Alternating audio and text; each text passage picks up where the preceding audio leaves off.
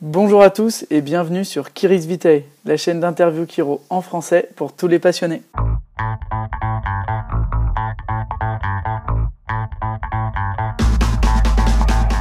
Bonjour et bienvenue à tous dans ce nouveau vidéocast. Alors aujourd'hui, on a le plaisir et l'honneur de recevoir Patrick. Patrick, bonjour. Bonjour, bonjour Jean-Romain. Comment vas-tu? Ça va très bien, je te remercie. Alors ça fait euh, trois mois qu'on essaye de se voir, qu'on essaie de savoir. On a un emploi du temps très chargé avec tous ces séminaires, donc je suis vraiment content qu'on a réussi à trouver un moment pour, pour pouvoir converser ensemble. Euh, Patrick, est-ce que tu peux présenter Patrick? Alors Patrick, Patrick, euh, je suis devenu chiropracteur parce que Patrick a eu des problèmes à l'adolescence euh, de souffrance euh, très très très importantes euh, au niveau de la colonne vertébrale. J'avais une sciatique paralysante à l'âge de 17 ans, 16 ans. Et donc cette condition de souffrance a été l'occasion de pouvoir rencontrer un chiropracteur.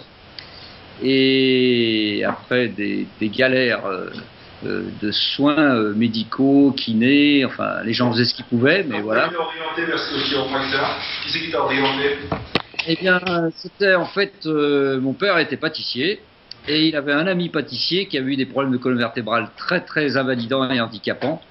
Et lui-même avait eu recours à un chiropracteur euh, qui était Claude Illy à Genève. Et donc, euh, il y avait un chiropracteur aussi à Lyon euh, que lui n'avait pas vu, mais il disait euh, Patrick, tu devrais aller voir ce chiropracteur. Donc, un bouche à oreille. Et donc, c'est comme ça que l'histoire a commencé. D'accord. J'ai eu des, des soins qui m'ont permis de, de- de guérir, peut-être pas de me sentir mieux tout de suite, mais en tous les cas de commencer à ressentir que quelque chose en moi se remettait à vivre, se remettait à guérir, à refonctionner. Vraiment, ça, c'est une sensation qui est profonde dans le corps et qui est pour moi inoubliable et qui m'accompagne depuis toujours, même si, euh, comme tout à chacun, je peux avoir euh, mes douleurs, et etc. Ah, donc ça veut dire qu'en fait que ça, ça serait intéressant, c'est d'aller voir le chiro et, les douleurs ne sont pas euh, parties directement. Tu as senti un processus euh, de guérison peu à peu s'atténuer, ton corps changer, etc. Je me rappelle très bien qu'après la première séance, la première nuit, je m'en rappelle encore très très bien, la première nuit a été horrible. C'est-à-dire que j'ai eu encore plus mal, j'avais une sciatique paralysante, mais un truc comme tu sais, euh, euh, une bande de chiens, une meute de chiens qui te mord tout le long de la jambe. C'est vraiment ça. Et la nuit qui a suivi la première séance, le premier ajustement, il ajustait Thompson, il ajustait euh, euh, Toggle, ce chiropracteur, Tony Wachter, et il, euh, j'ai vécu la nuit infernale, infernale. J'ai eu très très mal, et ça aussi je m'en rappelle. Et j'ai dit plus jamais je n'y retourne, c'est pas possible. Ah. Et en fait, le lendemain matin, quand j'ai commencé à poser les pieds par terre, il y avait quelque chose qui commençait à être différent.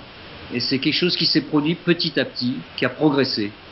Et D'ailleurs, quand je lui ai expliqué à ce chiropracteur, je lui ai dit, bah voilà, j'ai eu très très mal, c'était infernal. Il m'a dit, oui, mais justement, votre système nerveux se libère. Et ce qui se libère, c'est aussi ce qui est en souffrance.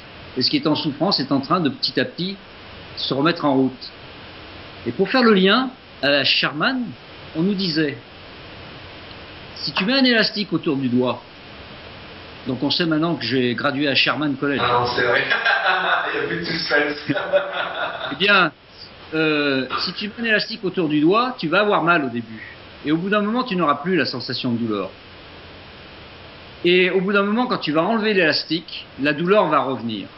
Et c'est un petit peu ça qui explique, c'est une image pour expliquer que effectivement, quand tu libères le système nerveux, quand tu libères l'énergie de vie qui a manqué à certains endroits de ton corps, eh bien oui, tu as mal. Bien oui, tu souffres. Et ça, il faut bien l'expliquer aux patients pour qu'ils comprennent que avoir mal, c'est pas forcément absolument négatif. Alors, C'est super intéressant l'exemple de l'exercice de l'élastique. Ça me rappelle en fait un ami qui s'appelle Thomas, Thomas Mathéosien qui faisait sa classe et qui distribuait au début de la classe un élastique à ses patients pour que les gens mettent en fait l'élastique autour du doigt. Et il faisait sa classe et justement, en fait, il leur demandait de relever l'élastique et euh, les gens ressentaient, ça, lui permettait de, pouvoir expliquer la chiropratie traversale. C'est un super exemple d'élastique et c'est quelque chose de bien pratique qu'on peut utiliser facilement au cabinet. Alors, euh, c'est de là que l'aventure chiropratique pour moi a commencé. Et euh, donc, euh, je suis parti aux États-Unis. J'avais même pas, j'avais 20 ans, tout juste 20 ans quand je suis arrivé aux États-Unis, avec un billet aller simple en poche, parce que mon père m'a dit voilà, ton aller. Mais c'était pas dit que c'était ça. Et donc, je suis arrivé à Sherman College of Straight Chiropractic, ça s'appelait Straight Chiropractic à ce moment-là. Il m'a fallu à peu près une semaine à 15 jours pour oser demander pourquoi il y avait marqué ce mot straight. Alors j'ai demandé ça à un Français, Christian Bonneterre, très bon copain, et euh, qui pratique euh, du côté de Saint-Jean-de-Luz et Fontarabie. Et euh, bah, on se connaissait à peine, et puis je disais, mais pourquoi il y a marqué Straight Chiropractic? Et là, Christian, à sa façon, à son style, me dit Alors ça, c'est toute une histoire. Pas su beaucoup plus. Et après, dans les semaines qui ont suivi, il y a eu un autre euh, Français, parce que quand on est, j'étais à Sherman, dans les années donc 77, 78, 79, 80, 81, etc. Toutes ces années-là, il y a eu beaucoup, beaucoup de Français qui sont allés à Sherman faire les études de chiropracteur. Et il y avait Loïc Berthelot, Loïc Berthelot qui après a pratiqué à l'île de la Réunion et je crois que maintenant il doit être en Italie. Et euh, Loïc a été celui qui m'a pris, il m'a dit viens, viens à la maison, viens manger et on va parler de cette histoire de straight chiropractic.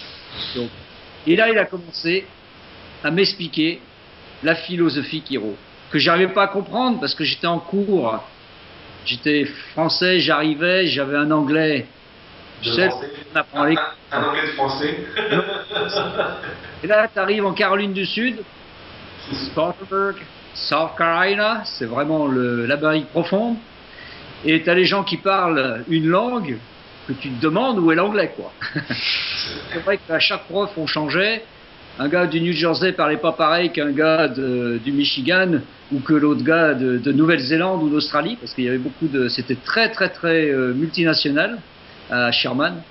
Et en fait, euh, euh, donc Loïc Berthelot, c'est lui qui m'a permis de commencer à comprendre cette philosophie chiropratique, les principes de base qui permettent à la chiropratique de trouver un sens.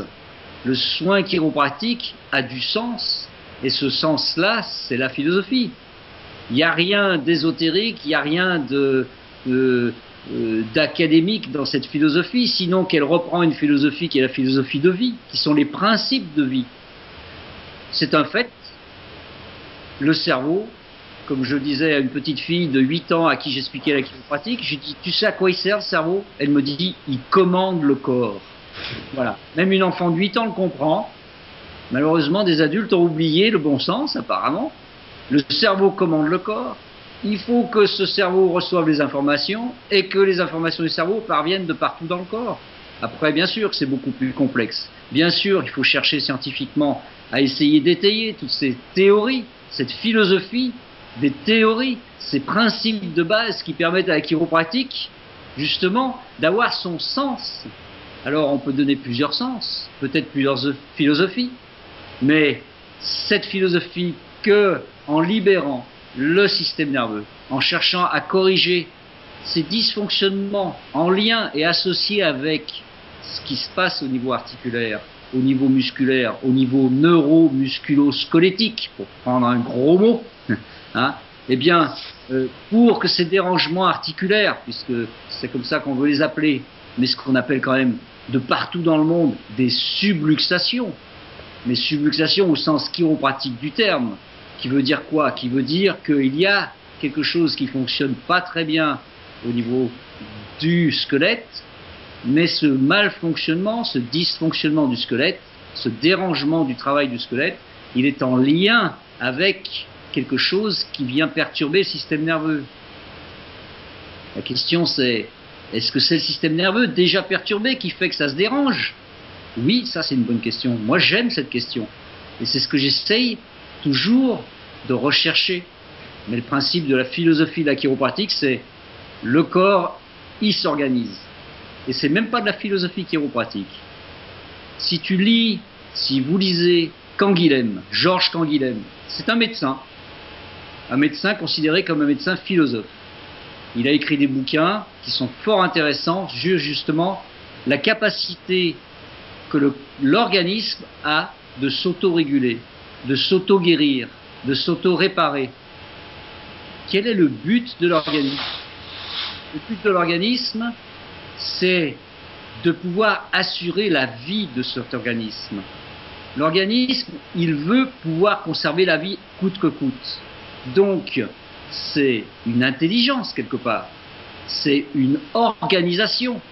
Une organisation intelligente qui permet au corps de s'auto-régir, de s'auto-gérer, de s'auto-réparer.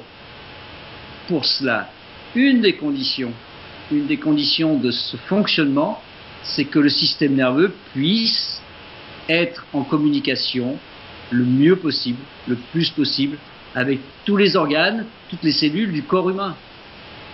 Et à partir de là, la philosophie chiropratique, elle se calque sur cette philosophie qui n'est pas une philosophie finalement que chiropratique. Ce sont des principes de base, des théories qui permettent à la science de trouver une direction pour réfléchir. Et c'est quand Loïc qui t'a expliqué cette philosophie, ces, principes chiro, que ça a révélé en toi quelque chose mais ça disons... me rappelle le moment où tu as vraiment, tu t'es dit, ah c'est bon, je, suis, je suis dans la bonne voie, j'ai trouvé ma voie. Tu te rappelles de ce moment? Pas vraiment. Je suis pas sûr que ce jour-là où Loïc m'a expliqué, je suis sorti avec plus de questions que de réponses finalement. Finalement, c'est une bonne chose. Quand tu sors d'une conversation, tu as plus de questions que de réponses. Parce que si tu as des réponses, faut se méfier. Il y a certaines questions. Et c'est pas ce jour-là en fait. Mais en tous les cas, euh, j'avais du mal à comprendre comment j'avais pu, moi, avoir un soulagement de mes douleurs, et qu'en fait, Loïc était en train de me dire, mais la chiropractique, elle n'est pas là pour traiter les douleurs. Et je disais, oui, mais quand même, les douleurs sont parties, en tous les cas, parties suffisamment pour que je puisse me sentir beaucoup mieux. En fait, j'ai une phrase que, que j'ai relevée d'un ami chiropracteur, Jimmy Jones, qui est chiropracteur Michigan, Dr Jimmy Jones, on l'appelait, on l'appelle, je veux dire. Et il est dans le Michigan et il était avec moi euh, quand j'étais à Sherman, dans la même promo. On a fait toutes les, les années d'études ensemble. Et il n'y a pas longtemps sur Facebook, il a posté euh, un petit message pour ses, pour ses patients. Et donc je reçois ces messages. Il a dit, euh, en gros, je vais essayer de redire exactement. Chiropractic is not designed to make you instantly feel better, but chiropractic is designed to make you instantly heal better. La chiropractique, n'est pas faite pour te faire sentir mieux, oui, si tu veux le traduire. La chiropractique n'est pas faite pour faire, faire sentir instantanément mieux, mais elle est faite pour vous faire guérir instantanément mieux. Moi, c'est une grande phrase qui m'a beaucoup apporté. Euh, quand je l'ai lu il y a deux ans maintenant, ça a vraiment transformé ma façon au corps de voir l'action. Parce qu'en fait, on est tellement conditionné à penser que la chiro c'est fait pour traiter la douleur, qu'on rentre et qu'on entend cette phrase, comme tu viens de le dire, la chiro n'est pas fait pour traiter la douleur, qu'on ne comprend pas qu'est-ce qu'on vient faire dans ce métier alors, c'est pas pour enlever la douleur des gens. Et puis tu me fais penser que quand on parle de douleur, on a du mal à savoir de quoi on parle. Parce que la représentation de la douleur que j'ai moi n'est pas la même que toi. Tout à l'heure, j'ai pris une métaphore pour parler de ma douleur. J'avais une meute de chien qui me mordait la jambe. J'ai une patiente qui allait voir un praticien une fois et qui lui dit euh, à ce praticien, vous savez, j'ai mal au ventre j'ai l'impression d'avoir avalé une pelote d'épingle. Et le praticien était un acupuncteur, donc c'est intéressant de dire ça un acupuncteur. Et l'acupuncteur en question lui a dit Mais comment vous pouvez savoir ça? Est-ce que vous avez déjà avalé une pelote d'épingle? Alors je sais pas ce qu'il cherchait à lui dire à cette dame, mais bon, ça l'avait un petit peu choqué et elle avait du mal à se remettre de cette phrase qui avait l'impression qu'il se moquait d'elle. Mais je ne sais pas s'il le faisait ou s'il essayait d'être thérapeutique, je ne saurais pas le dire. Ceci dit, la métaphore, c'est l'image, c'est la seule façon qu'on a vraiment d'exprimer sa douleur. Et personne ne peut ressentir la douleur de l'autre. Et la douleur, bien sûr, j'ai fait psycho. Alors, je parle peut-être un peu de moi, parce que j'ai fait chiropracteur, je suis sorti chiropracteur de Sherman en 1981. Je me suis mis à travailler, ouais, deux, trois ans, quoi. Oui, voilà, ça commence à faire long. Mais euh, j'ai l'impression, mais franchement, j'ai l'impression que c'était il y a, il y a, il y a deux, trois ans, quoi. C'est, voilà. Euh, comme disait un de mes patients, euh, on n'est pas vieux, c'est simplement qu'on est jeune depuis plus longtemps que les autres. c'est bon, c'est bon. En 1980, je me suis mis la tête dans le guidon et j'ai commencé à faire de la chiro. Et puis, euh, en parcours, j'ai rencontré un certain nombre de difficultés, mais aussi de choses formidables qui m'ont fait m'interroger beaucoup. Les choses difficiles, ça a été que j'ai eu un procès. J'ai été poursuivi pour exercice illégal de la médecine, puisque la chiropraxie était euh, en France, quelque chose est fait par les médecins. Et quand tu étais chiropracteur, eh bien on disait que tu faisais de la chiropraxie. Alors moi je me défendais de ça en disant je fais pas de la chiropraxie, je fais de la chiropratique. Bien qu'en 81, les gens de ma génération, dans les années 80, ils étaient tour à tour des praticiens qui faisaient de la chiropractie. Puis après on a dit non, c'est de la chiropratique. Non, c'est de la chiropractique. Et après été de la chiropractie. Puis après ça a été de la chiropratique. Et maintenant, il faut qu'on appelle ça la chiropraxie. Alors, c'est compliqué cette histoire. En 1953, il y a eu une réglementation, je ne sais pas si beaucoup la connaissent, qui disait que la chiropraxie en France devait être enseignée en université de médecine. Il y a une chaire de chiropraxie à l'université de médecine qui a été fondée en 1953. Je crois que c'est en mars même. Et en 1962, une autre réglementation a dit la chiropraxie, vous pouvez vérifier ça, ça, je ne pense pas me tromper. En 1962, il y a une, euh, autre réglementation qui disait la chiropraxie doit être pratiquée par les médecins seulement en France. Seule chose, entre 53 et 62, jamais eu de médecin qui a enseigné la chiropraxie à la médecine, à l'université de médecine. Et même aujourd'hui, je crois qu'il n'y a jamais eu personne qui a enseigné la chiropraxie en école de médecine. Et quand on a été, nous, poursuivis, dans les années 88, 12 ostéopathes et 4 chiropracteurs à Lyon, avoir été tous poursuivis pour exercice illégal de la médecine, parce que nous faisions de la thérapie manuelle. Et donc, moi, j'ai vécu ça très très très mal. Ça m'a ruiné financièrement, ça m'a ruiné psychologiquement. Euh, j'ai voulu abandonner de pratiquer ce métier. Et c'est pas tant le métier qui me posait problème, c'était l'encadrement professionnel. Je ne parle pas de, gens qui dirigeaient la profession en France, je dis de la législation, du cadre réglementaire professionnel. Et j'avais beaucoup de questions parce que j'avais rencontré aussi des chiropracteurs. J'ai fait pendant dix ans des allers-retours entre la France et les États-Unis très très nombreux parce que je faisais beaucoup de stages et de séminaires. Et parmi les séminaires que j'ai fait, j'ai fait network. Et j'ai fait à peu près 5 ou 6 gates pour ceux qui sont initiés à network. J'ai fait euh, 7 ou 8 euh, séminaires de network en 3 ou 4 années. Et j'étais à fond parti dans cette voie-là. Et ça m'a fait poser beaucoup, beaucoup de questions. Et donc, j'ai eu envie d'avoir un certain nombre de réponses et des questions que ça me posait, c'était le lien qu'il pouvait y avoir entre la douleur, justement, la souffrance physique, mais souvent reliée avec des aspects de l'émotion, de la petite enfance qui remontait, parce que c'est ce qui se passe avec des ajustements, avec des cadres de soins, ou network par exemple, Hein, on fait euh, des ajustements assez répétitifs, on fait travailler les gens sur la respiration, tout ça. Il y a plein plein de choses, mais il y a aussi d'autres techniques qui font ça. Je ne parle pas chiropratique, il y a aussi d'autres techniques de développement personnel, ce qu'on appelle, c'est-à-dire la respiration, la sophrologie. Enfin, je me suis intéressé à toutes ces choses-là. Et donc, je me disais, mais s'il y a des douleurs physiques, il y a des douleurs morales, et comment est-ce qu'on peut les mettre en lien? Et puis, euh, il y a eu un moment donné de ma vie où la psychothérapie a été dans ma vie, et j'ai eu envie de comprendre un peu mieux les aspects psychologiques, donc je suis allé en, fac de, psychologie. Et j'ai fait cette année de fac, où j'ai validé un DEA, un DESS, tout en travaillant en tant que chiropracteur. Et euh, et bien là encore, je suis sorti de la fac évidemment avec beaucoup plus de questions que de réponses, c'était temps.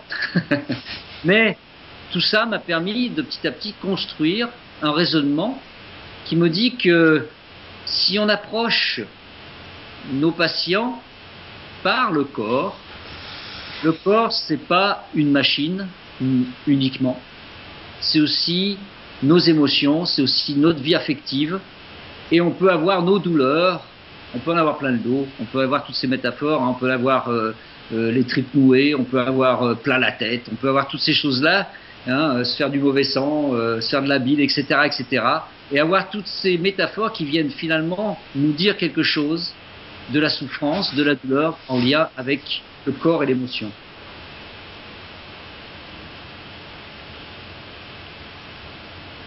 je te laissé parler, là. moi je, je suis je, t'écoute, tu vois, je, je vois tes paroles, parce qu'on la métaphore euh, Et donc, donc quand tu as été. Moi je voudrais juste qu'on revienne sur ce, moment du procès, tu as, eu ce procès, vous avez gagné le procès, qu'est-ce qui s'est passé? Quels ont été les résultats de ce procès? Ah, le procès. Ah, ça c'est une aventure. Alors, 12 ostéopathes. pourquoi je voudrais avoir des sujets Parce qu'à l'heure actuelle, on est en, en 2016. Euh, et on, a un cadre réglementé. En France, on peut travailler euh, facilement et comme on veut, grâce au travail qu'on peut réaliser euh, les instances de chiropractique. Mais avant, c'est pas possible. Donc justement, il faut qu'on soit aussi reconnaissant du travail qui a été fait, qu'on se rende compte dans, quel cadre on peut travailler. Quelle était justement pour toi les difficultés du procès Ça, c'est sûr qu'on a souvent tendance à se plaindre de ce qui ne va pas, mais il faut aussi se réjouir de ce qui va ou de ce qui va mieux. Et comme je dis, puisque je fais des cours à l'IFEC, d'ailleurs là, tu vois, je suis à Toulouse, j'ai fait cours et c'est deux étudiants qui sont hébergés pour que je puisse euh, avoir une connexion euh, qui m'effraie un petit peu avec le Skype. Donc, euh, je trouve c'est bien de faire ça d'ici. Et l'IFEC est une école euh, qui a euh, pour moi l'avantage de rester pour le moment, je ne sais pas si c'est quelque chose qui va durer, mais en tous les cas qui est et qui s'est fondé grâce au chiropracteur et d'une manière quand même indépendante dans son fonctionnement, on va dire administratif. Hein. Et euh, quand je dis aux étudiants, je raconte l'histoire du procès et je leur dis, la première chose c'est ce qui m'est arrivé, ne pourra pas vous arriver. Et c'est tant mieux. Parce que maintenant, avec la législation, vous avez le droit, vous, d'exercer la chiropratique ou la chiropraxie. Je dis toujours chiropratique, c'est vrai, ou chiropraxie. Mais vous aurez le droit d'exercer la chiropratique et on ne pourra pas vous poursuivre pour exercice illégal de la médecine, comme ça a été fait. Et ça, c'est la meilleure chose qui puisse être pour un chiropracteur en France. Euh, maintenant, ce procès, il a mis, euh, il a, euh, ce procès-là, parce qu'il y a eu plein, plein de procès. Nous, on a eu ce procès à Lyon, ça a été un peu exemplaire ce procès. Hein. Mais il y a eu plein de chiropracteurs qui ont eu des procès. Et avant les années 80, hein, et avant tout ça. Et ces procès-là, euh, ils dépendaient du bon vouloir du juge, ou peut-être des pressions que les juges pouvaient avoir sur ce qu'ils devaient rendre comme décision. Parce que de toute façon, d'entrée de jeu, en entrant dans le tribunal, on était déjà coupable, puisqu'on exerçait une profession qui était la chiropraxie, on exerçait une,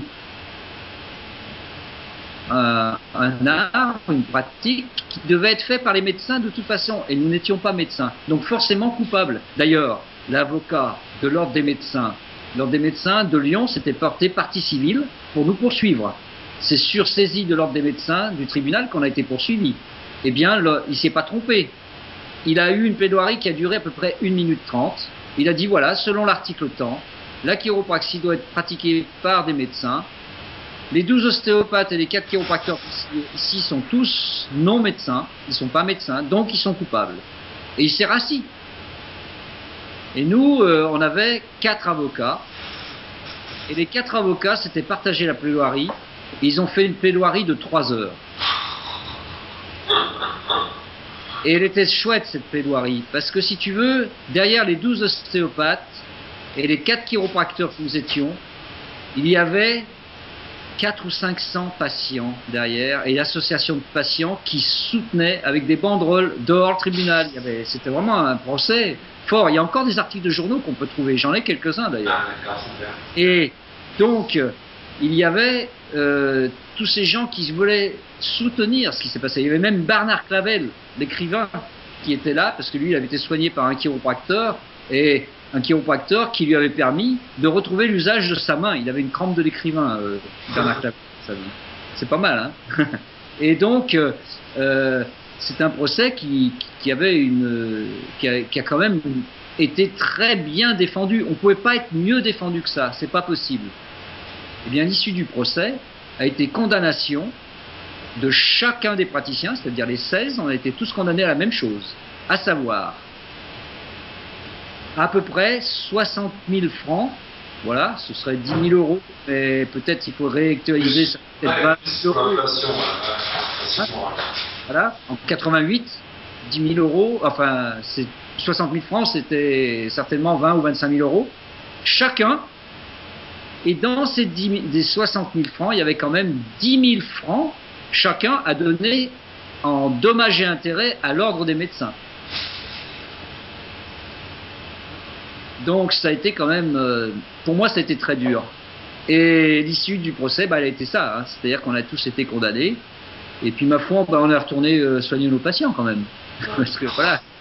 Il y avait du travail à faire. C'est le paradoxe, quoi. C'est bien vrai. C'est très important d'avoir le témoignage de, des anciens qui ont, qui ont, passé sur cette site d'épreuve.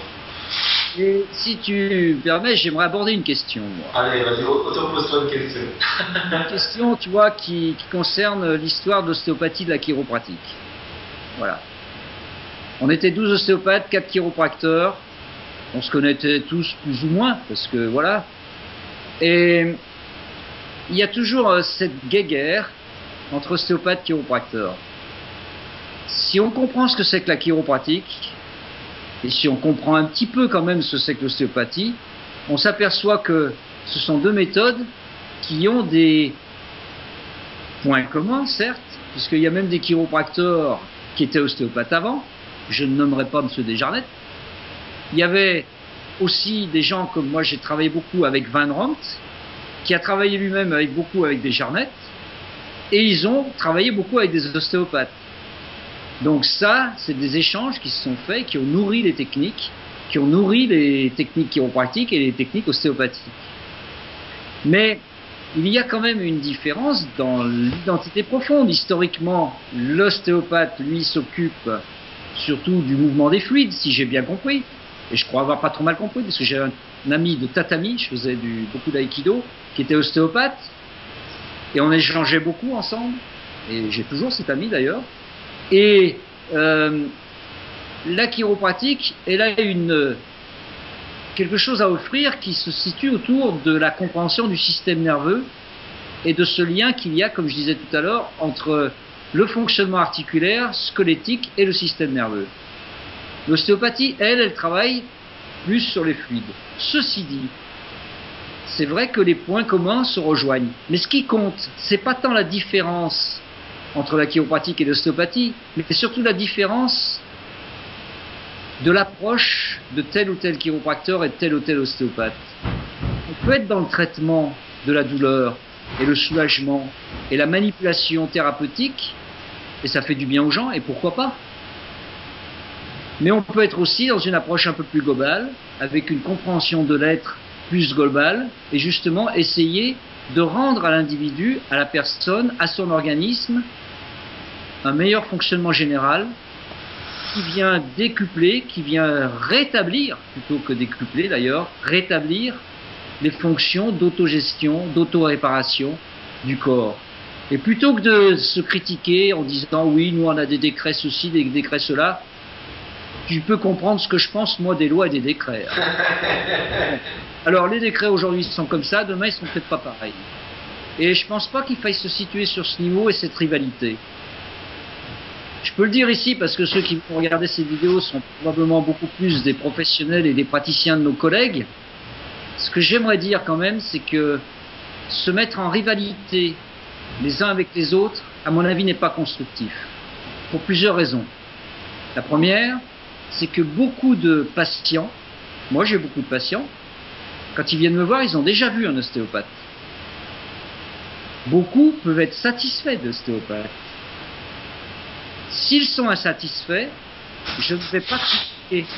Jamais. Je pense que c'est une erreur de critiquer quel que soit le soin qui a été fait avant vous, avant nous. Parce que si on critique et qu'on dévalorise le travail d'un autre praticien, premièrement, qui sommes-nous pour faire ça? Déjà, ça manque d'humilité. La deuxième chose, c'est en dévalorisant le travail d'un autre praticien qu'un patient a été voir, on dévalorise le patient lui-même. Et là, on crée ce que j'appelle, enfin ce que j'appelle, c'est pas moi qui l'appelle, mais là pour moi, on crée du nocebo, c'est-à-dire l'effet inverse de l'effet placebo. Et on crée chez le patient quelque chose d'un sentiment qui peut être jusqu'à la honte ou la culpabilité de ne pas avoir été capable de trouver le bon praticien. Et ça, il faut faire très attention. La deuxième chose, c'est que c'est pas constructif. Plutôt que de critiquer ce que font les autres, essayons de faire mieux nous-mêmes pour nous-mêmes de ce que nous savons faire. Et ça, c'est plutôt constructif. C'est comme ça qu'un patient qui dit ah ben j'aurais peut-être pas dû me faire opérer. Moi je dis toujours écoutez vous vous êtes fait opérer parce que à ce moment-là c'était la solution qui vous était venue comme étant la meilleure. Et aujourd'hui on va faire ce qu'on va du mieux que l'on peut pour rétablir dans votre corps ce fonctionnement au niveau de votre squelette, de votre système nerveux, de façon à ce que votre corps retrouve un équilibre, une façon de, travailler qui soit meilleure et peut-être que vous vous sentiez mieux petit à petit. Je suis tout à fait d'accord avec toi, tout à fait d'accord avec toi d'ailleurs. Ça nous arrive à tous, à tous, à tous au cabinet, voir des patients qui sont allés voir d'autres praticiens qui sont ostéopathes, ou chiro, qui n'ont pas eu de résultats qui viennent dans notre cabinet qui ont des résultats. Et à chaque fois, je pense et je me dis, et je remercie les gens qui ont travaillé avec le corps du patient avant, parce qu'ils ont sûrement enlevé des interférences ou des barrières à la guérison, et moi été juste peut-être au moment, juste au moment, juste au moment pour enlever la, dernière barrière qui, était là. Qu'est-ce qui se passe au cas Il y a la batterie qui est faible. Ah, tu dois brancher, même, même un petit peu d'essence. petit pur là. un petit peu d'essence. Non, voilà, je pense qu'on n'est pas là pour critiquer, je suis d'accord avec toi, c'est plus du constructif de critiquer les autres. Euh, vaut mieux mettre le patient qu'il soit capable justement de continuer sa guérison, le mettre dans un esprit euh, positif ou l'inspirer à continuer son processus. Tout à fait. Euh...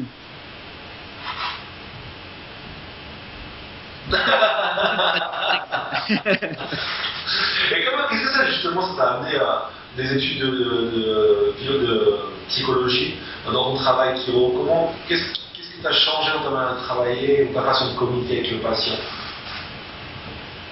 Alors, oui, ça, été un tournant énorme finalement. Euh, premièrement, il faut, euh, pour faire court d'une histoire très longue et compliquée, essayer de faire simple. Quand j'ai vécu euh, ce que j'ai vécu euh, à travers les ajustements network, hein, euh, je dirais qu'il y avait des carapaces en moi et que ces carapaces, elles ont craqué un peu trop vite à mon goût pour que je puisse justement gérer ce qui se passait. C'est comme ça que j'ai eu la chance aussi de rencontrer des gens qui m'ont pu m'aider à me reconstruire au niveau psychologique. Mais à me reconstruire pas parce que Network m'avait détruit, à me reconstruire parce que j'avais pas été construit quelque part avant et que ça, ça a été mis en exergue. Donc évidemment, euh, là, c'était le travail le plus important. Après, la fac de psycho m'a permis d'aller essayer de réfléchir et de comprendre pourquoi un patient qui me dit ah depuis que vous m'ajustez alors j'étais beaucoup dans les radios la thermographie tu sais toutes ces techniques autour des Chaillot Pierce Thompson j'étais beaucoup là-dedans en même temps que DNFT Directional Force Technique de Van Ron et Network tu l'avais laissé juste euh, aux États-Unis quoi. Tu l'as pas tu l'as pas travaillé en, travaillé en France avec Network aussi ah mais si après j'ai transformé carrément ma pratique en Network 100% j'étais pendant 4 ans euh, en Network euh, mais sans laisser tomber le reste parce que finalement, si on réfléchit bien dans Network, il y a aussi un condensé des, des, bases de d'autres techniques. Ça m'a beaucoup inspiré. Je me permets d'introduire là euh, ceci. Ça m'a beaucoup inspiré pour petit à petit construire moi-même une méthode. Donc, euh, je parlerai quelques minutes. C'est-à-dire, cette méthode, je l'ai appelée méthode d'analyse interactive, ce qui a donné main, main Kiro. Hein, parce que, en fait, euh, j'ai fait euh, croiser euh, des tests comme le test de Deerfield, hein, le test qu'utilise Thompson, qu'utilisait Pierce. tu, peux, tu, peux, nous dire ce que c'est que ce test de... Le Deerfield leg check. C'est la functional short leg, c'est-à-dire ah, que tu regardes quelle jambe et s'il y a une différence de longueur de jambe, et après, tu fléchis les jambes à 90 degrés, tu vois, ça rallonge. Et tu fais tourner la tête à droite ou à gauche, c'est le test cervical syndrome. Et j'ai fait une euh, forme de... Euh, j'ai fait croiser des tests comme ça qui n'étaient pas faits pour être croisés avec la jambe réactive de Van Romt, qui est un test réactif. Et Van Romt a été parmi les premiers à mettre ça au point. C'est-à-dire que quand il palpait ses patients, il poussait sur les vertèbres il avait vu qu'il y avait une jambe gauche courte, par exemple, et une fois qu'il avait palpé assez euh, fermement sur les vertèbres, il retournait checker et il n'avait plus la jambe qui était courte. Et il s'est dit, je fais réagir quelque chose. Et c'est là que ça lui a donné l'idée de faire des challenges. Hein. et petit à petit aussi, il y a Goudard qui est venu avec le AK qui fait des challenges au niveau musculaire. bien là, avec Van c'est on fait un mouvement spécial et ça fait réagir la jambe. Et moi, j'ai fait une corroboration de ces choses-là, j'ai fait croiser et petit à petit, je me suis aperçu qu'il y avait un système de séquence que je pouvais mettre au point. Et le système de séquence m'a été inspiré par les aspects des phases de Network ou NSA. Et ce système de séquence, qui n'est pas le système de phase, mais qui est un système qui permet de hiérarchiser sur la tension spino-méningée, crânio-spino-méningée, là où c'est le mieux d'intervenir aujourd'hui en premier. Le bassin, ou les têtes fémorales, ou les mâchoires, ou les cervicales, et après continuer par où Et aussi de savoir quand je pouvais dire ma séance est finalisée. C'est-à-dire que le corps a quelque chose d'une harmonie. Hein il y a un moment donné où quand tu accordes un piano, il est peut-être pas 100% parfait, mais il y a un moment donné où il sonne juste et tu le laisses sonner juste. Et après, le corps, c'est pareil. On lui donne ses impulsions, le système nerveux reçoit ses informations, et il y a un moment donné où il faut savoir quand il ne faut pas où il faut plus, ou arrêter d'intervenir. Parce que sinon, on vient saturer et le système nerveux va commencer à rejeter ça. Alors pour revenir à la fac de psycho, la fac de psycho, ce qui m'a interrogé, c'est surtout le fait que des patients disaient, depuis que je viens vous voir, j'ai plus mal. Alors comme j'étais très radio, très courbe cervicale, équilibre du bassin et tout ça, je disais bah tiens, on va aller faire faire une radio de contrôle. J'avais un radiologue formidable à cette époque-là qui a travaillé euh, à 200 mètres d'où je travaillais et qui me faisait les radios que je voulais quand je voulais, c'était fabuleux. On avait formé son manipulateur pour qu'il fasse les radios comme il faut, c'était fabuleux. Et le patient revenait content de plus avoir mal et moi je disais voilà on va voir on va voir des différences, sa colonne elle va être super quoi. Merde, c'est toujours déséquilibré. a toujours la classe qui est déviée. Tu te dis, mais comment ça se fait? Je l'ai ajusté, il est bien, et, et, ça marche pas. Bon. Ou bien alors d'autres fois, c'était l'inverse. C'est-à-dire, tu as un patient qui dit, ou une patiente qui dit, je me rappelle d'une dame particulièrement, il me dit, ah ben ça va pas du tout, je vais pas mieux, ça s'améliore pas, et j'avais ajusté, je faisais attention à tout ça, mes critères, très, je suis assez obsessionnel et je suis très très euh, méticuleux là-dessus, euh, perfectionniste quoi. Et je dis, bah je comprends pas, on va refaire des radios. Et à ce moment-là, elle revient avec ses radios, et tu vois une belle courbe, un bassin bien équilibré. je dis, c'est pas possible, je comprends rien. T'as presque envie de dire à la patiente, euh, mais non, vous n'avez plus mal, c'est pas possible. Et non, ça marchait pas comme ça. Parce que l'être humain, c'est plus compliqué. Et c'est là où la notion de souffrance, de douleur, d'émotion, de comment est-ce que je peux euh, euh, auto-guérir et ressentir que je suis en train de guérir, voilà, c'est tout ça le problème.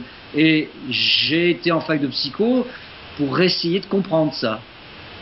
Et en même temps, j'avais aussi des difficultés dans la relation avec les patients. Si aujourd'hui j'arrive à bien être en relation avec mes patients, je crois quand même, euh, il y a eu un moment donné où ça me débordait trop. Ou bien alors, tu sais... quand... Tu trop émotionnellement avec eux? Et voilà, le problème c'est ça. Il y a un moment donné où tu deviens défensif. Et puis si tu t'appliques pas assez, eh ben ça marche pas non plus. Enfin, j'imagine que nous connaissons tous ça en tant que praticiens.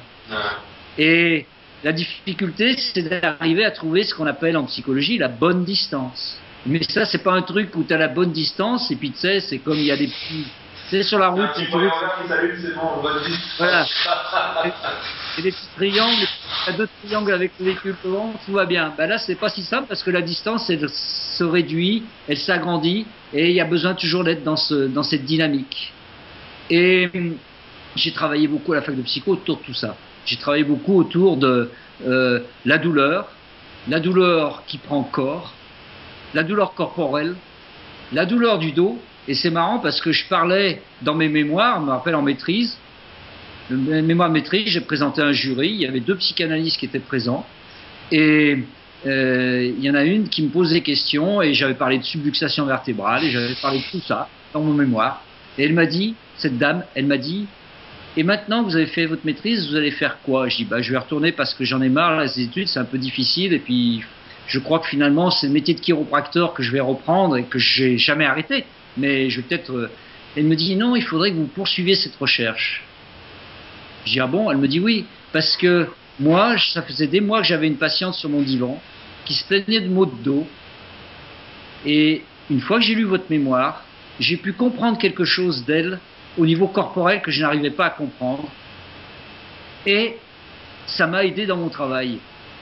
Et je me suis dit. Euh, c'est quoi Une moque de moi ou est-ce que vraiment c'est là Bon, alors j'ai eu, euh, je crois, 16 euh, sur 20 en mémoire de maîtrise. J'ai dit ça va être. un peu plus quand même. Donc j'ai fait un DEA et après un DESS, si tu veux, j'ai continué sur cette pause. C'était quoi le sujet de ta maîtrise? Là, tu me laisses un petit peu euh, avec l'eau à la bouche. Alors, le sujet de maîtrise, ça fait peur quand même, parce que c'était la douleur vertébrale euh, à l'articulation, l'articulation euh, de la psychosomatique et de l'hystérie de conversion. Ouais, bon, alors, tu vois, c'est pas si ça dit. Je serais jamais dit 17. Voilà. Donc, je t'avais dit que ça ferait peur.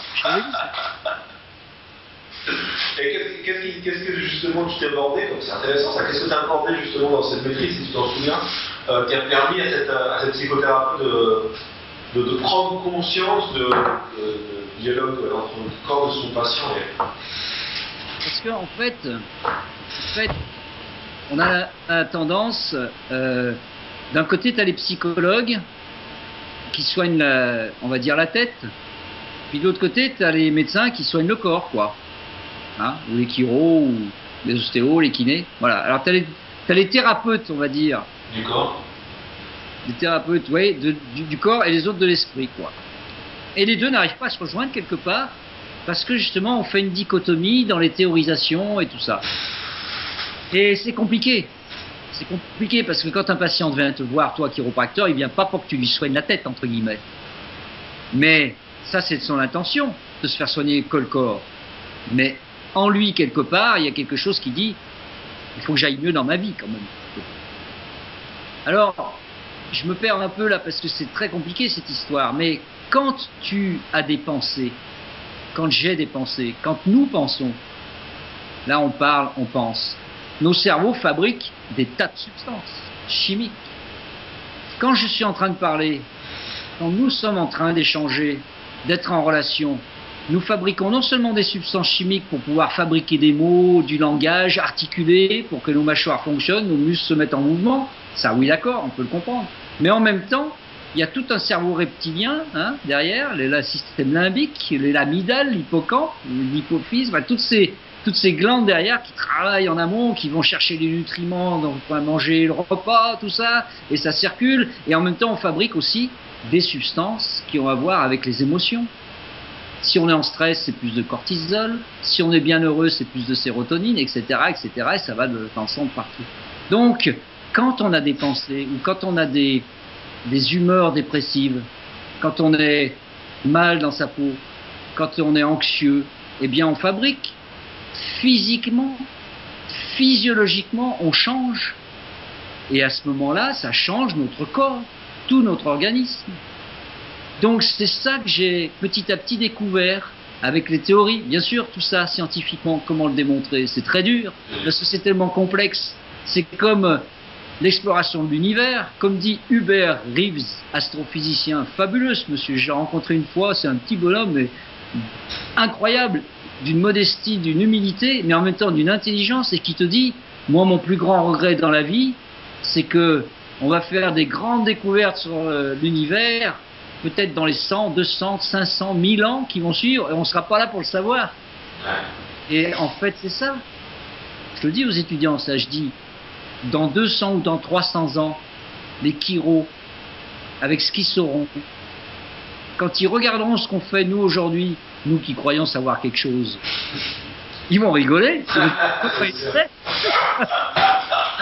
sûr, c'est sûr, c'est sûr. Ah, j'aimerais, j'aimerais que, quelque part, tu sais, c'est Arthur Rubinstein qui était un grand pianiste, et euh, Jacques Chancel lui demande Est-ce que vous croyez au paradis? Arthur Rubinstein. Et il dit Non, mais il dit Ce serait une bonne surprise. Alors, si on pouvait être dans un coin de l'univers et puis pouvoir voir ce qui se passe dans quelques centaines d'années, ce serait fabuleux, quoi. Ah, c'est une belle phrase. C'est une belle phrase. Si tu veux, la, la, la, la fac de psycho, ça m'a aidé à construire ce lien qui existe entre justement la, la psyché, hein, le psychisme, le psychisme qui est le reflet de l'âme, qui est le reflet de la personne, la personnalité, hein, et qui physiologiquement travaille le corps. Et le corps, lui, physiologiquement, quand il change, et quand le corps aussi est malade, eh bien, il peut te rendre aussi dans une humeur difficile. Donc les deux sont liés. D'ailleurs, les médecines chinoises, j'y connais rien, malheureusement, je suis ignare là-dedans. Mais le peu que j'entends, les médecines chinoises font appel à ça. Médecine de la tradition, médecine qui, ancestrale qui se transmettent et qui disent que bah oui, ton foie c'est ceci, ton rein marche avec aussi ta pensée, etc., etc. Et les deux sont interconnectés, interliés. Et si on rationalise autant, c'est justement à cause de notre ignorance, si on veut bien. Donc dans la pratique de tous les jours, dans la pratique avec mes patients, je dirais que ça m'a apporté beaucoup. Et je suis heureux là aujourd'hui de pouvoir ramener ça dans l'école de chiropratique, de chiropraxie. Toulouse et Ivry, j'y vais toutes les six semaines à peu près, et je donne des cours sur l'élaboration de la relation avec le patient. Ça, c'est pas, c'est pas rien. Et puis je donne des cours aussi sur, alors là aussi c'est un titre qui fait peur, la biopsychosociologie des troubles musculo-squelettiques. mais là aussi, c'est voir que dans les troubles musculo-squelettiques, il y a toute une dimension de la souffrance qui n'est pas que dans le fait que tu tiens une souris et que tu la serres trop fort. Peut-être tu la serres trop fort aussi parce que derrière toi, tu as un patron sur le dos qui te, qui te harcèle. Voilà. Dans la relation euh, patient-praticien, quelles sont les erreurs que tu vois le plus souvent? Ah ben, J'aimerais voir les miennes surtout, le plus souvent possible. quelles, sont les, euh, quelles sont les erreurs que tu as vues en toi et que tu as corrigées au fur et à mesure? Oui, Ah là là, c'est une vaste question, hein c'est difficile, il y en a tellement. Les trois, top 3. Top 3. Une très grosse erreur que j'ai fait une fois, euh, c'est avec un monsieur que je soignais, qui avait des vertiges, qui avait certains symptômes. Et c'est vrai que c'était une période où je prenais pas le temps suffisant d'écouter. Et surtout, euh, écouter c'est une chose, mais Léonard Vinci disait Écoutez, oui, mais les gens écoutent, mais ne savent pas entendre. Mais pour entendre, il faut écouter quand même. Et ce monsieur me disait qu'il avait des vertiges, il avait des vertiges, bon, il avait des vertiges. Moi, j'étais dans mes subluxations, j'allais chercher mes subluxations et je l'ajustais. Et euh, sans prendre suffisamment de temps, et je n'ai pas entendu, et j'ai plus vu le patient pendant quelques temps, et un jour il revient me voir. Et il me dit, euh, je reviens vous voir, et je viens vous dire que je suis pas content du tout. Parce qu'il y a quelques mois, vous m'avez soigné, j'avais des vertiges, et finalement, j'ai consulté et il se trouve que euh, on a détecté que j'avais un anévrisme et que c'est à cause de ça que j'avais des vertiges. Et il me dit donc, vous voyez, euh, ça m'a fait perdre confiance en la chiropratique. Et c'était quelqu'un qui venait depuis des années et qui m'avait envoyé beaucoup de patients. Et je lui dis, monsieur, c'est pas la chiropratique qu'il faut remettre en question, c'est le chiropracteur que vous avez devant vous. C'est moi. J'ai pas su vous écouter, vous entendre. Et je vous remercie d'être venu me le dire parce que là, vous me faites prendre conscience d'une attitude qu'il faut que je corrige parce que j'ai pas su vous écouter, j'ai pas su vous entendre comme il faut. Je dis, je vous remercie vraiment d'être venu me voir. Et je dis ça avec beaucoup de sincérité parce que, tu vois, ça fait quand même. Euh, non, mais c'est très important comme témoignage. Plus de 20 ans que tu m'as dit ça. 25 ans, oui. Et là, aujourd'hui encore, tu vois, je t'en parle quand tu me demandes. Les autres erreurs, c'est quelquefois une personne qui te fait une confidence. Une confidence euh, qui peut être intime, tu vois. Et d'être gêné par la confidence et de botter un peu en touche. Et à ce moment-là, si tu as une écoute flottante sur quelque chose qui peut te déranger, ou quelque chose qui peut nous déranger, ou qui peut me déranger, toujours me dire aïe, oula, ça me dérange. Bon, alors attends, je m'assois un peu plus en arrière dans mon fauteuil, ou je m'accoute contre mon meuble euh, à côté de ma table de Kiro, et je respire un peu et j'attends que cette émotion-là qui me submerge relâche un peu, et je laisse la personne continuer à parler éventuellement. Et puis la troisième, tu vois, c'est bien, ça m'inspire. Je viens avec. Super, mais franchement, c'est vraiment, je te dis merci pour ce que tu es en train de réaliser. Je t'en prie, je t'en prie.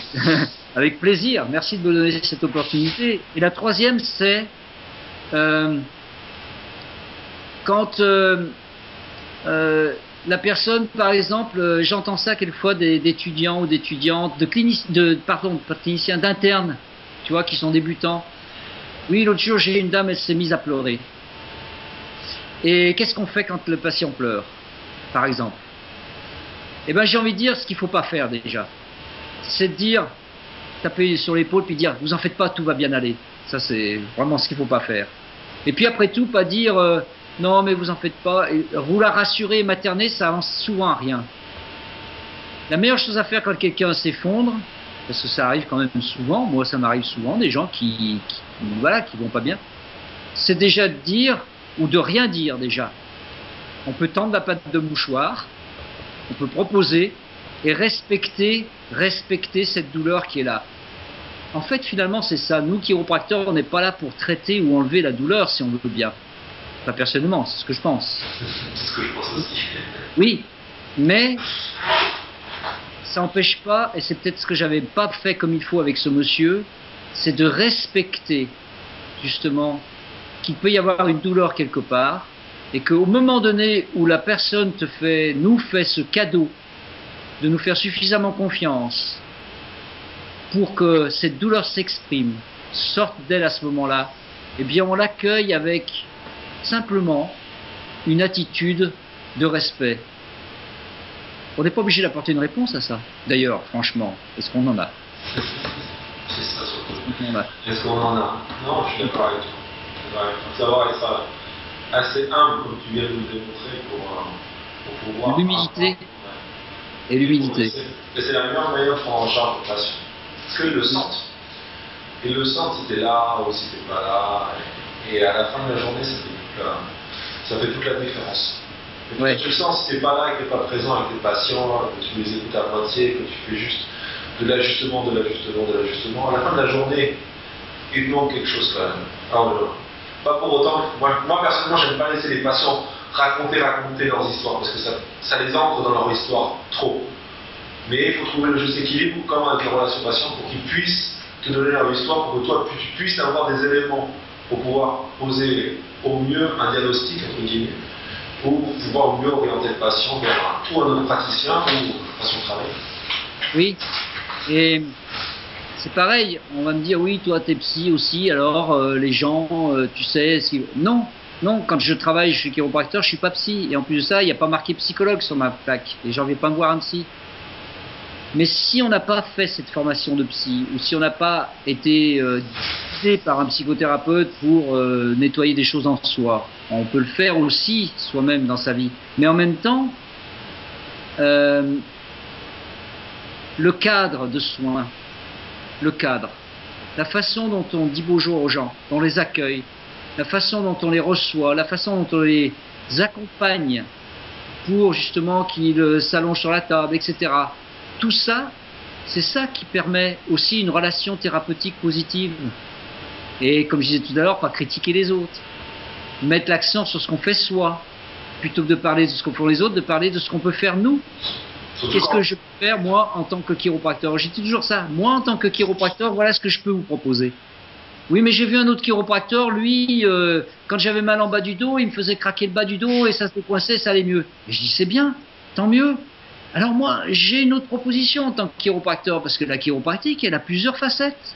On peut aussi l'utiliser de diverses façons. Et moi, je peux vous proposer de regarder à plusieurs niveaux de votre système nerveux.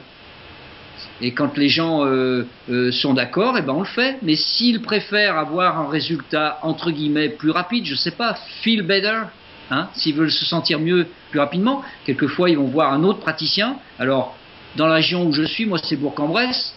Alors question chiropracteur, il n'y a pas, c'est pas, il a pas pléthore, hein, mais du point de vue des ostéopathes, il y a beaucoup. Et moi j'ai des gens qui me disent, bah, Monsieur Sermet, euh, la dernière fois, euh, je vous ai appelé, vous n'avez pas pu me recevoir tout de suite, alors comme j'avais mal, je suis allé voir un ostéopathe. Je dis oui, et puis alors ça vous a fait du bien? Ah bah oui, ça m'a débloqué. Euh, ah bah je dis bah tant mieux, ça c'est une bonne chose. Oui, mais je préfère venir vous voir parce que je sais que vous, vous allez chercher. Voilà. Donc les gens ils comprennent aussi que Tel chiropracteur propose ceci. Parfait. Tel autre propose ceci, mais propose aussi cela ou pas. Si ça leur convient, ça leur convient. C'est quand même pas nous qui pouvons diriger la, la vie des gens, c'est à eux-mêmes. Et d'ailleurs, si les gens ont une capacité à prendre la responsabilité pour eux-mêmes dans le soin, eh bien à ce moment-là, leur système nerveux fonctionne mieux.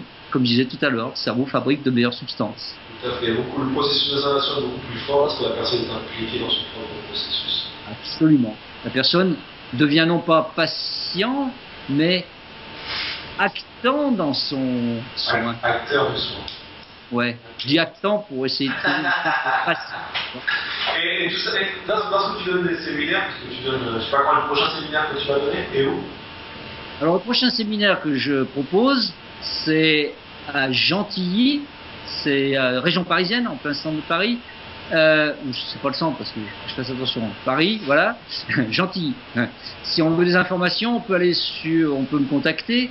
Euh, et en fait, euh, c'est le séminaire de base et il y a un séminaire advanced.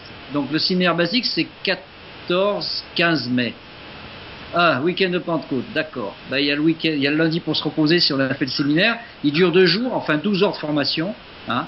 Et c'est la basique. Et, après, il y a justement, euh, c'est que c'est la technique, c'est du hands ou il y a aussi euh, relation patient Qu'est-ce que tu as pour Non. Alors, voilà. Alors ça, c'est le séminaire que je propose en ce moment, qui est le séminaire Makiro de la méthode. Tu parles de technique, je parle de méthode. C'est-à-dire que c'est une méthode d'analyse. C'est l'outil qui te permet de savoir ce que tu dois ajuster, quand l'ajuster et quand ne pas l'ajuster. Et après, la technique, bah, la technique, c'est la technique que chacun utilise. Moi, j'utilise le, les pouces, les toggle, thumb toggle, j'utilise le toggle, j'utilise aussi des drops ou pas, j'utilise aussi l'impulse, hein, qui est l'équivalent moderne de l'activateur. Hein. Voilà. Bon, euh, il y a un séminaire basique et le advanced. C'est ce que je fais, le basique. Alors évidemment que ça contient aussi le, le fait de la relation avec le patient, mais c'est beaucoup plus de séminaires techniquement parlant. Effectivement, avec euh, l'apprentissage des tests réactifs, l'apprentissage des tests aussi d'Airfield, tout ça, et tout l'apprentissage des séquences que j'ai mis en place pour comprendre que quand tu as un axis, tu as aussi euh, les premières dorsales impliquées ou le sphénoïde, etc. Toute cette structure-là que j'ai petit à petit euh, métabolisée, construit. Et l'Advance, il aura lieu, c'est-à-dire qu'il y a la base et l'Advance. L'Advance aura lieu à Bourg-en-Bresse, dans mon cabinet, le 18 et 19 juin. 18 juin, hein, c'est quand même pas rien, on peut le retenir. Donc, euh, il faut avoir fait le basique pour faire le Ensuite, j'ai en projet de proposer, parce que je m'aperçois qu'il y a une forte demande chez les confrères, chez les étudiants, autour de l'élaboration de la relation avec le patient. Et je me dis peut-être que je pourrais apporter quelque chose. Et je vais commencer à mettre en place, je suis en train de travailler à construire un séminaire sur l'élaboration de la relation avec les jeunes patients, les bébés, les enfants et les adolescents. Oui, la relation avec les bébés. Oui, j'ai beaucoup, beaucoup travaillé avec les enfants, avec les bébés et les adolescents. Qu'est-ce que tu as découvert En tant que psychologue. Pardon tu peux saluer alors Qu'est-ce que qu'est-ce que, quels seront les axes, par exemple, de travail? Que, Quelles sont tes recommandations quand tu travailles avec un bébé? Alors, il faut se méfier des généralités, donc je vais dire un peu les principes de base qui sont un bébé qui a un mois, deux mois, trois mois, six mois, on lui parle d'une certaine façon, et quand il arrive à 6, 8 mois, 10 mois, 18 mois, on change un petit peu la façon de, s'adresser à lui. Quand un enfant a 3 ans, ou 2 ans et demi, ou 4 ans, on peut encore lui dire des choses, on peut commencer à lui dire autrement les choses. Et tout ça, ça fait partie de la relation que moi j'ai beaucoup appris parce que j'ai travaillé dans des structures avec des bébés et avec des enfants. Et par exemple, qu'est-ce que tu, quels sont les mots que tu vas utiliser quand un enfant a 2-3 ans Alors déjà, déjà, tu sais, quand tu arrives à un bébé, alors nous les hommes encore, euh, on a un petit peu de pudeur et de retenue avec ça, mais souvent on a des dames, euh, soit euh, des, jeunes chiropracteurs, j'en vois, ou des jeunes femmes, elles ont une trentaine d'années, elles ont envie d'un enfant, etc. Ou, voilà. Et souvent, ben, on a tendance à bêtifier, tu vois. Ou, alors le petit, comment il va? Il a bien mangé, voilà. Bon, alors ça déjà, moi non. Je dis bonjour à un enfant, comme je dis bonjour à n'importe qui. D'ailleurs, je ne dis pas bonjour. Je souhaite le bonjour. Souhaiter le bonjour. Souhaiter avec le cœur, pas souhaiter juste avec un aspect commercial, j'entends. Hein. Et avec les bébés, eh bien, leur dire bonjour quand ils arrivent, c'est le faire exister déjà. Ça, c'est une chose, voilà. Car, regarde, tu vois, j'ai dit ça, rien que ça déjà, ça peut tout changer. Ah, Essayez ceux qui n'ont pas encore essayé ou qui n'ont pas osé essayer. Parce que les gens disent mais tu parles aux enfants comme si c'était ils comprenaient. Bah oui, mais si tu veux un jour qu'ils comprennent, il faut bien leur parler comme s'ils comprennent, sinon ils ne comprendront jamais. d'accord avec ça. Et puis aussi les adolescents. Parce que c'est très difficile. Quand tu as une adolescente qui est amenée par sa maman, puis devant toi, elle est là, hmm, toi, elle enfroignée, machin, euh, c'est ma mère, elle a voulu, j'en ai rien à foutre d'être ici, je préférerais faire du console, etc. Voilà. Donc, comment est-ce qu'on approche les choses? Et ça, c'est compliqué. Et je proposerai aussi des jeux de rôle. C'est ce que je propose en cours aussi. Je propose des jeux de rôle. Comment expliquer la chiropratique en trois minutes à un patient? Mais comment expliquer la, la chiropratique en une minute et demie à un enfant? Qu'est-ce que je peux faire Merci d'avoir écouté ce podcast. Si vous l'avez apprécié, n'hésitez pas à le partager autour de vous et à mettre une note 5 étoiles. À bientôt!